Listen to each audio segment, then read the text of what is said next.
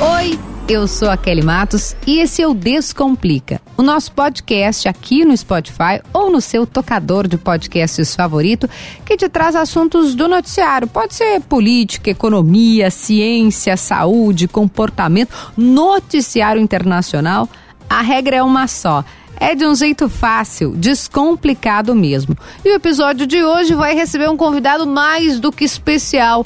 Ele é praticamente sócio desse podcast. O Rodrigo Lopes está de volta para analisar com a gente os últimos eventos que envolvem Ucrânia, Rússia, as últimas declarações, os últimos ataques, mas principalmente porque está lançando Trem para a Ucrânia Viagem a um lugar de onde todos querem sair. Eu te convido, vem com a gente, que a gente vai descomplicar. Descomplica, Kelly. Mas antes de começar o nosso episódio propriamente dito, eu quero te lembrar, claro, que se você gosta desse podcast, não esquece de compartilhar nas suas redes. Vai lá, me marca, me marca nas redes sociais. Eu adoro reposto, é um sucesso total. Vocês deixam as estrelinhas aqui também. A gente já está com mais de 1.500 avaliações positivas. Muito, muito, muito feliz com todo esse carinho. Muito obrigada e obrigada à nossa parceira, PUC RS. A PUC também tem um propósito de descomplicar e mais do que isso, de fazer diferença na vida das pessoas. Se a gente pensar que vive em um mundo com crise climática, a gente precisa de quem repense as nossas escolhas. O mundo que está 24 horas conectado precisa de quem programe novas soluções. A PUC é essa universidade. É a universidade para quem quer fazer a diferença. E eu não estou falando só do mercado de trabalho, não. Estou falando de fazer a diferença no mundo. Saiba mais em pucrs.br.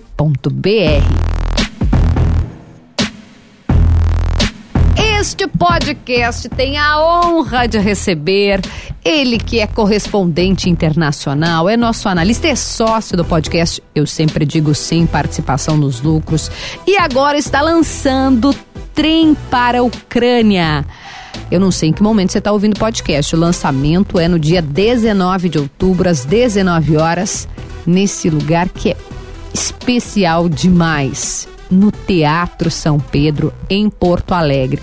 É um relato vívido e chocante da guerra no leste europeu, as raízes históricas desse conflito e os impactos geopolíticos que tantas vezes a gente tratou aqui no podcast, no Descomplica, inclusive com o Rodrigo estando na Ucrânia. Rodrigo Lopes, palmas para ele! É! Kelly, hoje eu resolvi exercer o meu direito de voto no, como sócio do, do podcast. É né? a primeira vez que tu pega os lucros do podcast. É a Verdade, primeira né? vez. Não Viu monetários, mas pegando esse momento que Não, é e- feliz demais. E o podcast tá nos top aí nacionais, né? Gente, Rodrigo, fiquei até aqui, ó, me exibida, que nós estamos nos top, no, na Todo parada mundo quer de participar, podcast. né? Então, assim, na semana que eu tô lançando o livro, é, é a primeira entrevista que eu dou, Ah, né? Então, eu fico muito feliz de falar. A gente sempre fala aqui da análise, né? E eu É. acho que essa é uma oportunidade de contar para os nossos ouvintes, né? O quanto, o quanto foi, ao mesmo tempo, uma satisfação, né? Escrever esse livro, porque é o meu segundo livro, é o, a cada 10 anos a gente escreve um, né? Não é aqueles autores que escrevem todos Tá, os mas é um anos, livro, né? uma árvore e um filho, né? O livro já foi. A árvore A árvore não. e algumas florzinhas lá em casa eu planto. então já sabemos. Sabemos o que falta. É, né? entendi. Fica a dica aqui, fica o recado. Então é, é- é- é um momento de satisfação o livro, sim, Que- né? que eu tô legal, muito Rodrigo. feliz com o resultado. É, a ideia desde o início é dar concretude à cobertura, porque a gente falou muito na rádio, a gente fala muito aqui no podcast, a gente escreve na Zero Hora, mas chega uma hora que parece que tudo nesta realidade líquida, como diz o Bauman, né? Uhum. É, é, fica, se perde um pouco, né? Se perde ao vento. E eu acho que a gente já estamos aí com oito meses de conflito na Ucrânia, Meu completando Deus. agora neste mês de outubro. É, é a hora de nós fazermos um retrato. Um documento, né? Um documento, né? dá uma concretude, como eu digo, né? Eu viajei nos primeiros dias da guerra, como tu acompanhaste. É, foram 11 dias no leste europeu, entre Alemanha, Polônia, Hungria, Eslováquia e Ucrânia. 11 dias, cinco países. Meu Deus. Então eu queria contar isto essa aventura do repórter, desde o momento em que eu saio daqui, desde o momento em que eu sou avisado pelos nossos editores aqui na RBS, pelos nossos diretores, como se deu vamos essa começar decisão. Daí, vamos começar daí. Eu gosto desses bastidores é, e eu quero lembrar que esse episódio também está atendendo a um pedido de ouvinte, porque o, o nosso podcast ele dá ele dá muita atenção para o que vocês pedem pra gente. Eu mandei pro Rodrigo Lopes a mensagem, falei, olha aqui, ó, o Lino pediu, ele falou que mandou uma mensagem no Twitter, é o José Lino Gouveia Pires. Boa noite, era pro Rodrigo a mensagem, porque tava lá a análise do Rodrigo sobre os últimos episódios do conflito na Ucrânia. Que tal transformar sua coluna em um podcast? O pedido é uma ordem, Lino, a gente tá aqui para fazer isso. Então vou começar do começo. Onde é que tu tava? Porque tinha uma iminência de, de acontecer a guerra, voltando lá, né, oito meses atrás. Poderia acontecer, estava ali, vai acontecer, não vai e tal. Onde é que tu tava e quem te ligou? Eu tinha saído de férias, né, janeiro e fevereiro, é, a, a, guerra estourou dia 24 de fevereiro, eu tirei férias, eu fui pra Argentina e pro Uruguai com, uhum. com a uhum. Fran, né, minha namorada. A gente foi de carro, foi até Buenos Aires, foi uma experiência muito legal, mas eu tava sempre muito ligado. Então todo dia, até porque tinha muita gente pedindo entrevista para várias emissoras do Brasil para analisar a iminência de um conflito. Ah. Então, quase todos os dias eu dava alguma entrevista. Então foi uma umas férias já meio sempre ligado com a possibilidade de uma guerra. No teu radar no ali. No radar. Aí eu volto no dia 23, ainda de férias, e 24 era o meu primeiro dia de trabalho. Cara, e... eu não acredito. É, ina... e aí, é de noite, surreal a estrela desse homem. Eu tava de noite ali, 11 e meia, num restaurante ao lado da minha casa, com o Leandro Fontoura, que é a colega editora Editor. aqui da Zero Hora, e a gente tava comendo uma carne e tal, quando eu recebo no celular, a Putin ordena a invasão da Ucrânia, e assim, imediatamente as primeiras bombas já começam a cair sobre era a capital. Nossa, era meia-noite e trinta. Meia-noite. E lá já era cinco e meia da manhã.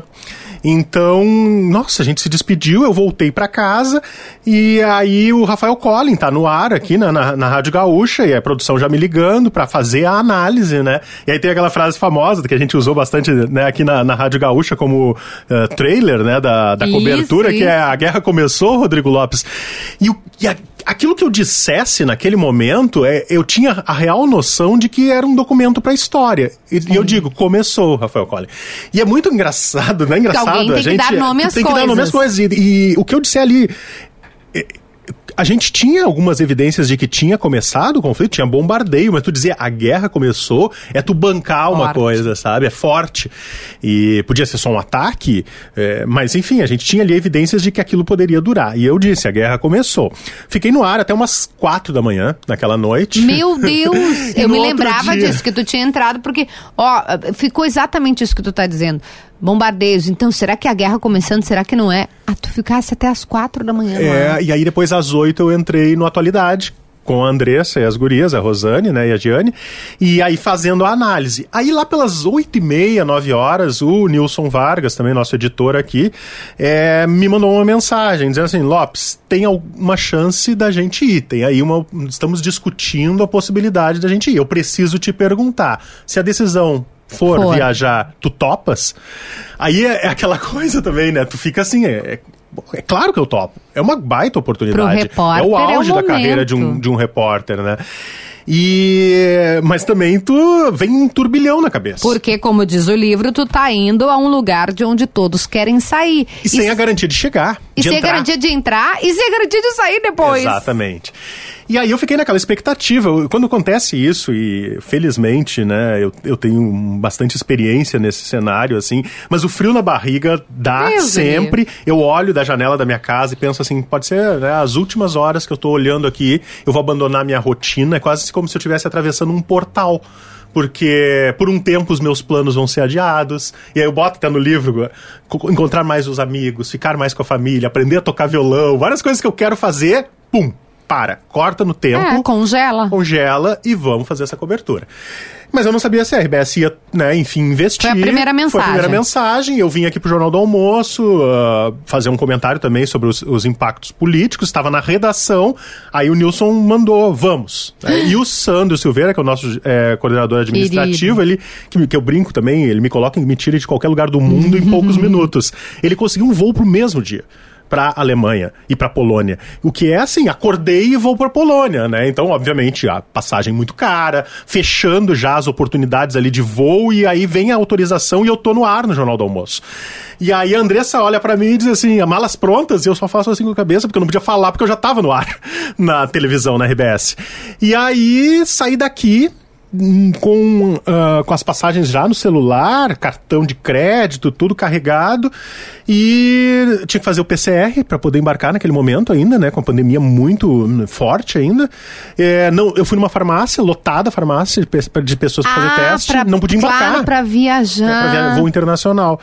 Não consegui fazer o PCR, passei em casa, estacionei o meu carro assim em cima da calçada, subi as escadas, peguei a primeira, primeira mala que eu vi, e até a Larissa Rosso, né, nossa colega, brinca que a mala de roupa suja que tu foi pra Argentina e Uruguai com roupa Porque de verão. ele tinha acabado Sim. de voltar de férias, atira a primeira pedra. Eu não desfaço mala, eu demoro séculos. Ele tinha voltado, a mala tava ali feita, tava ali. só que ele foi pra Argentina no verão. Exato, e levei essa roupa, essa mala com roupas sujas e cheguei lá na Polônia, daí no dia seguinte, né, já fiz a primeira entrada na Alemanha, depois...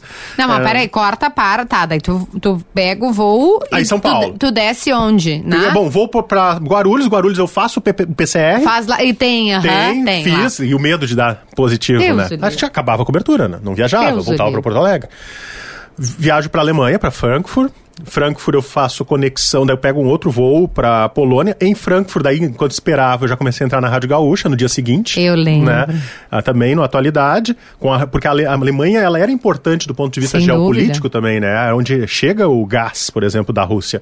Aí vou para Polônia, chego final de tarde na Polônia, cansado, porque daí tu lembra que é que eu passei duas madrugadas sem dormir. Primeiro, né, contando um segredo aqui que acho que é a primeira vez que eu falo em público. Gosto. Eu tenho medo de de avião, né? Mentira! o correspondente não. internacional tem medo de avião. O meu marido tem também. Ele, ele turbulência. Ele, bom, Bruno, eu sou aquela, e, Rodrigo. E o Gabardo viaja pra caramba também. Muito, né? que nem tu. Ele tá é. tá indo agora pro Catar, vai ficar 60 dias. Ele vai, igual tu, fica, ele vai primeiro dorme. pra Itália e depois ele vai pro Catar é, pra acompanhar dorme. a seleção. E é surreal. Eu falo, por que, que tu não dorme? Eu falo, eu, eu a aeromoça nem mandou apertar o cinto, eu tô lá.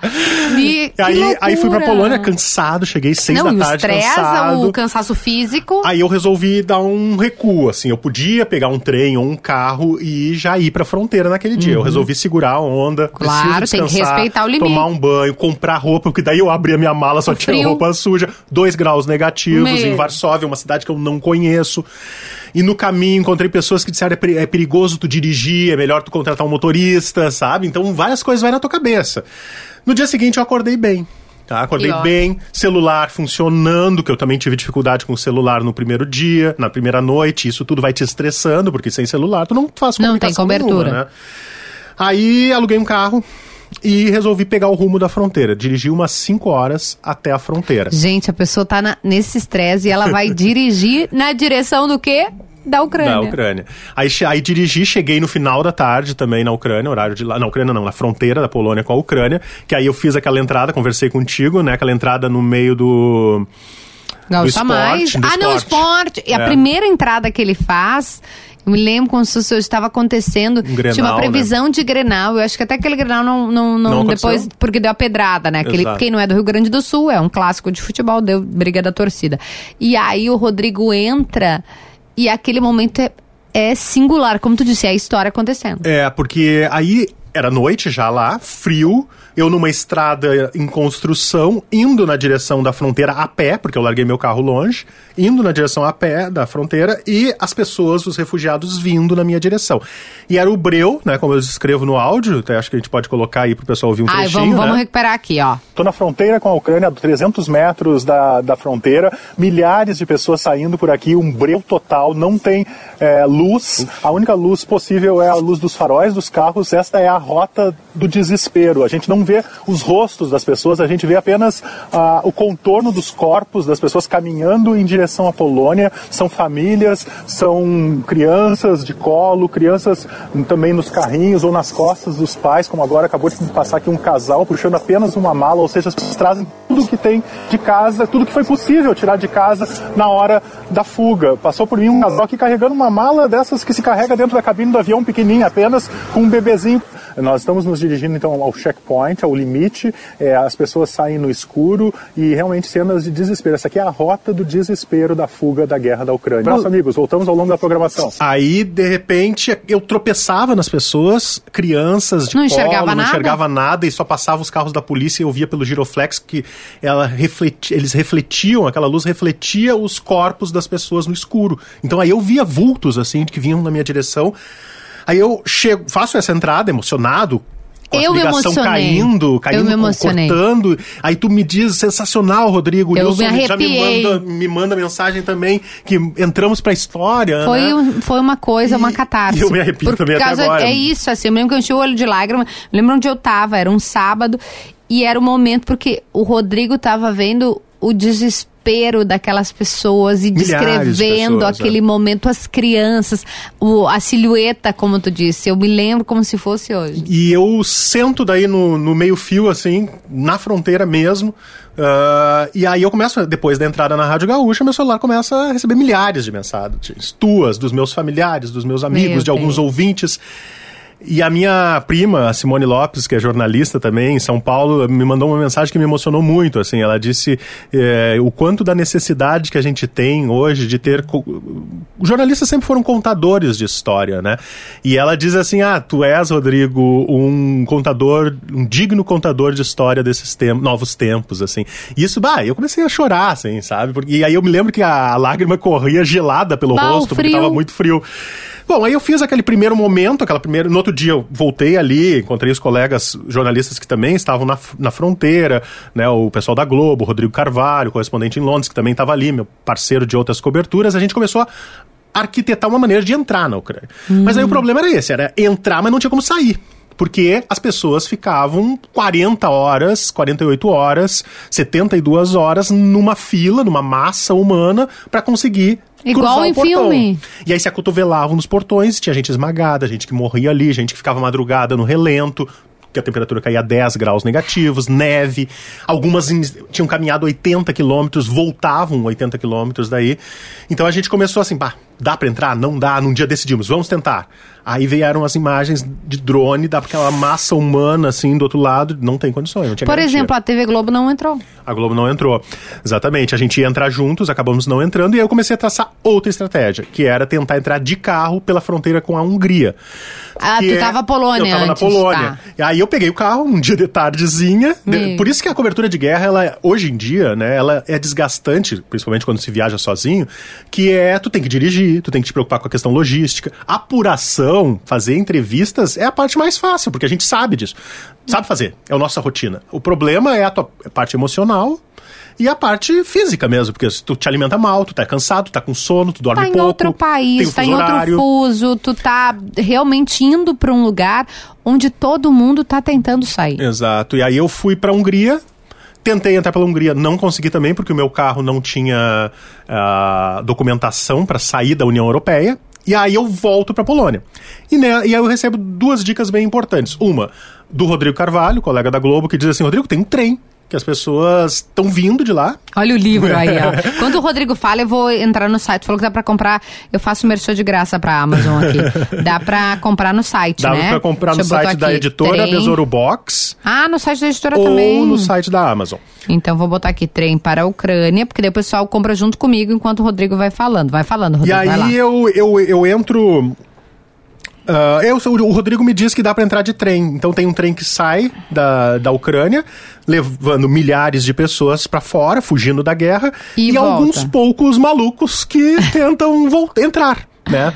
E eu, eu entro daí nessa fila, e aí tem um momento, né, que eu descrevo no livro, também não quero ficar antecipando tudo, né? Mas quem tá ouvindo o podcast tem esse Ó, já privilégio. achei aqui, ó. Trem para a Ucrânia. Bota assim, gente, no Google. Trem para a Ucrânia, livro. Aí o primeiro site que aparece é Besouro Box. E agora eu vou fazer merchan também. Tem americanas.com. O Rodrigo, tu tá um Já tá, espetáculo, né? Tá né? on, né? O tá. Submarino, o escritor tá on. Tá, então já vou comprar na Besouro Box, então aqui. Obrigado. Vou comprar aqui. Vai falando, Rodrigo, que é pro povo ir acompanhando comigo e comprando, tá, Aí, gente? Kelly, ah, eu, eu entro no trem. Uhum. Né? É óbvio que tem aquela decisão vai, não vai, entra, não entra. A decisão é sempre do repórter. Isso a gente, né, a RBS tem essa tradição de deixar na mão do repórter, que é só É, tu tem condições E é de uma avaliar. questão da tua né? vida, né? É. a segurança. Ninguém diz assim, ó, tu vai entrar, tu tem que entrar. Não. A decisão era minha, mas é óbvio que eu ouço os colegas, ouço, né, o Humberto Treze me deu muita dica, o Nilson Vargas também, o Marcelo Reck, a Marta Gleich, todos colegas experientes que, que me dão dicas, analiso o cenário e tal.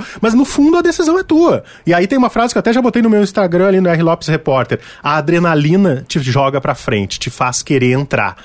O medo te faz ficar. Então tu tem que tentar sempre achar um equilíbrio entre ir e ficar. E eu e a outra dica foi que eu recebi uma- um contato de uma fonte ah, que a Fran descobriu, trabalho em família, né? A Fran descobriu pra mim, ah, a Franciele Brits, né, que é produtora da TV, minha namorada, a gente, a Que gente tra- trabalhou bastante juntos, assim, porque aqui ela me dava muito suporte, mesmo estando aqui, emocional e, e- e logístico mesmo. Ela descobriu uma fonte de uma, de uma ucraniana que era brasileira e que estava ajudando a retirar brasileiros de dentro da Ucrânia. E ela falava Ah. português. Né? Ela, ela era ucraniana, falava português. Ah. Então, assim, Era eu ela fiz o o contato caminho. com essa mulher, e essa mulher disse: vem, dá pra ficar em Lviv, pelo menos, na primeira cidade, a 80 quilômetros da fronteira. Aqui virou o, o campo de refugiados a cidade, porque as pessoas estão saindo das, das cidades bombardeadas e estão indo pra Lviv. E vem que eu te busco no- na estação. E aí que eu, eu entro no trem. Começa a anoitecer, a gente entra no Gaúcha É, foi Mais. tudo. Aí eu e o Rodrigo a gente é conectado, porque ele entra no ar. Eu já contei essa história, e nós já contamos aqui no podcast. Ele entra no ar e ele conta, apagou todas, apagaram-se as luzes. Do trem. E aí o PG olha pra mim assim, eu não lembro se- acho que ele fora do ar, falou assim: por que, que apagou as luzes? Eu falei: olha, inclusive. Coitado do Rodrigo, que não, não deve saber sabia, também. eu não Olha o sabia. desespero, porque daqui a pouco acabou a luz, acabou Tá o gás. tendo um acabou- bombardeio, ah, tem milicianos entrando no trem, o meu vagão tinha poucas pessoas. Tu tem esse áudio também? tem, tem, vamos então, ouvir. vamos ouvir esse. As luzes do trem foram apagadas. Todos os vagões estão às escuras. As luzes foram acesas novamente e já caiu de novo a luz em determinado momento aqui, pela segunda vez. Então está meio intermitente a energia. E o trem avança, mas muito lentamente.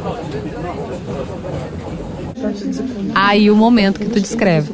E quando eu pensei o nome do livro, eu pensei vários. Eu pensei Guerra na Ucrânia, porque é o primeiro, isso é importante, cara, ele é o primeiro livro no Brasil sobre o atual conflito, sobre a guerra na Ucrânia. Olha. Né? Então não tem nada escrito ainda. Porque não tem a pretensão, essa obra, de ser um retrato completo do, da guerra, porque está, infelizmente, em andamento. Claro. Então é, é um retrato de um momento, a primeira fase do conflito, a história que é muito interessante, eu fui atrás, eu pesquisei é, como puxar a história do- das disputas entre Rússia e Ucrânia.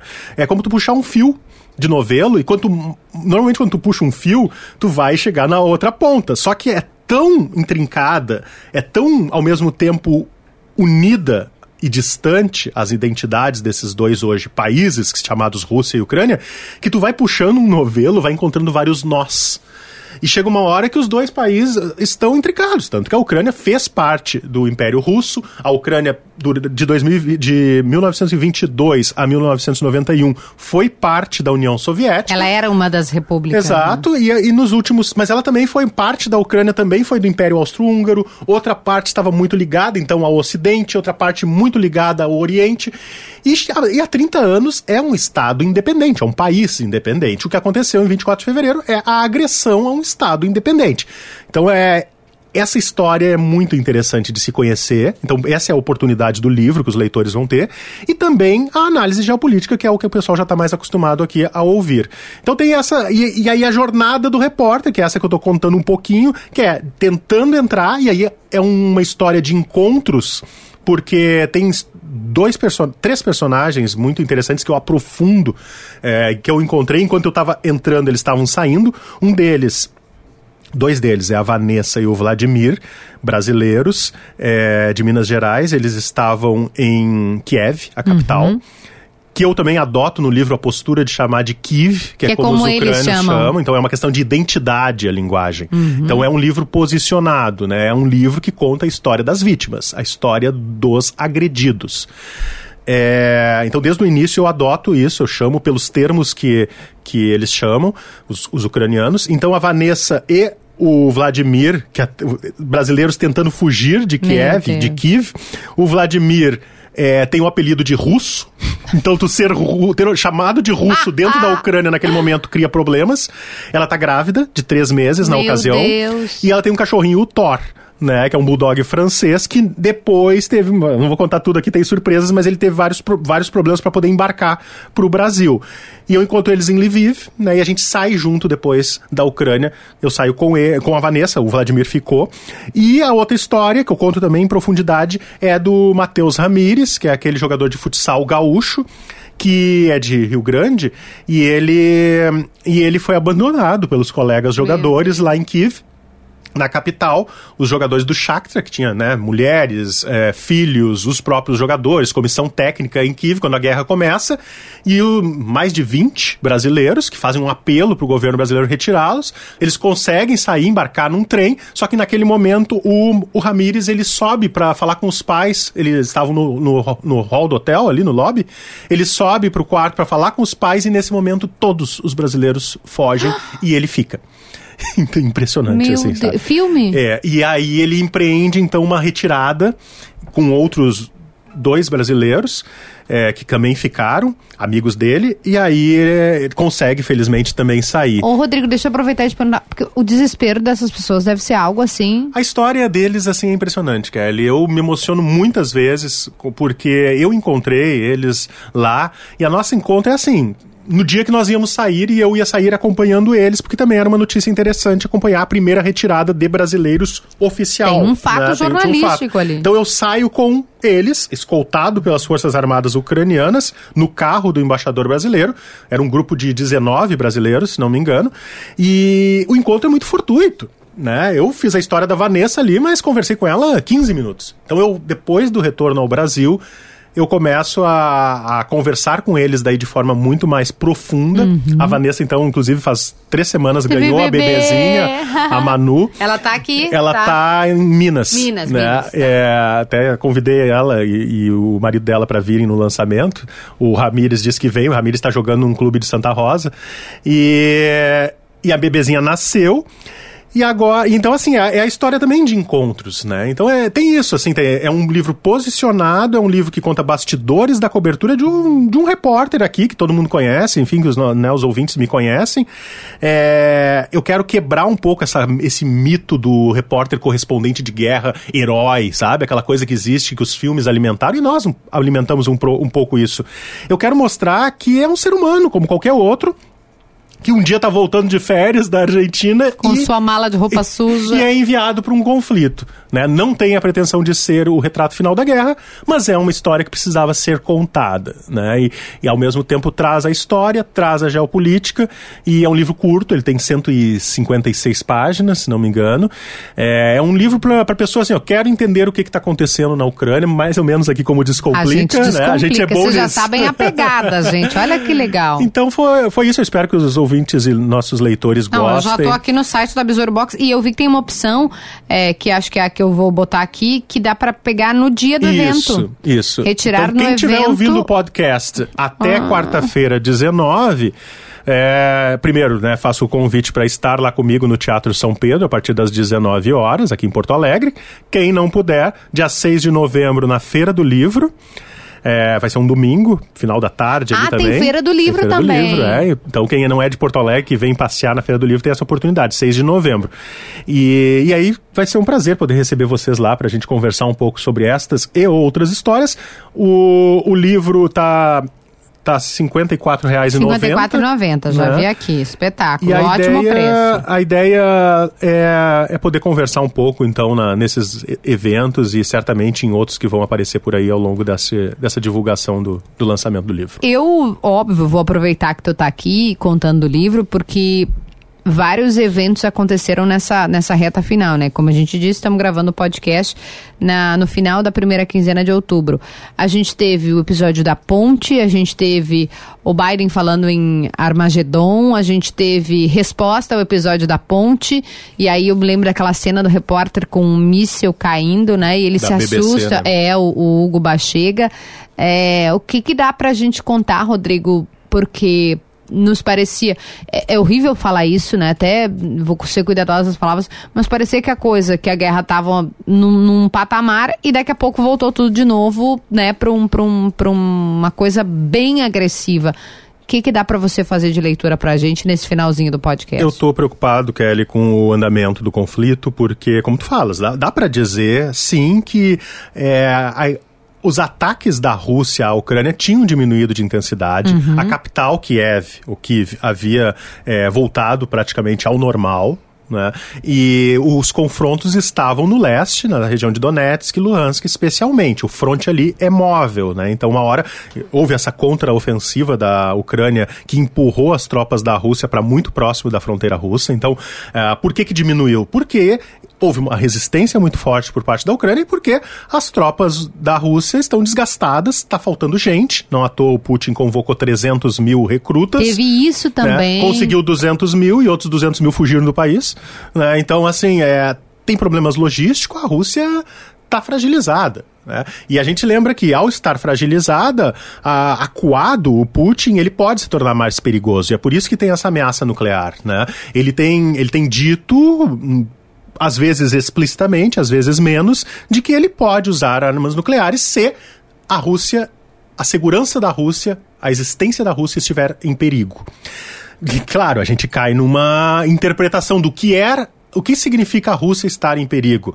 Se, ao realizar os referendos e de anexação nas quatro regiões ocupadas pela Rússia dentro da Ucrânia, significa que mesmo que seja falso e ilegal, as pessoas, digamos assim, votaram pela anexação à Rússia. O Putin deu como, sim, estas regiões são Rússia agora. Como existe batalha ali e o fronte está móvel, um ataque a essas regiões significa um ataque à Rússia. Rússia. Isso significa que ele pode identificar como um ataque e um, uma negação de existência, um ataque existencial ao Estado russo, e aí usar arma nuclear. O que, que é arma nuclear? Vai ser como Hiroshima e Nagasaki em 1945?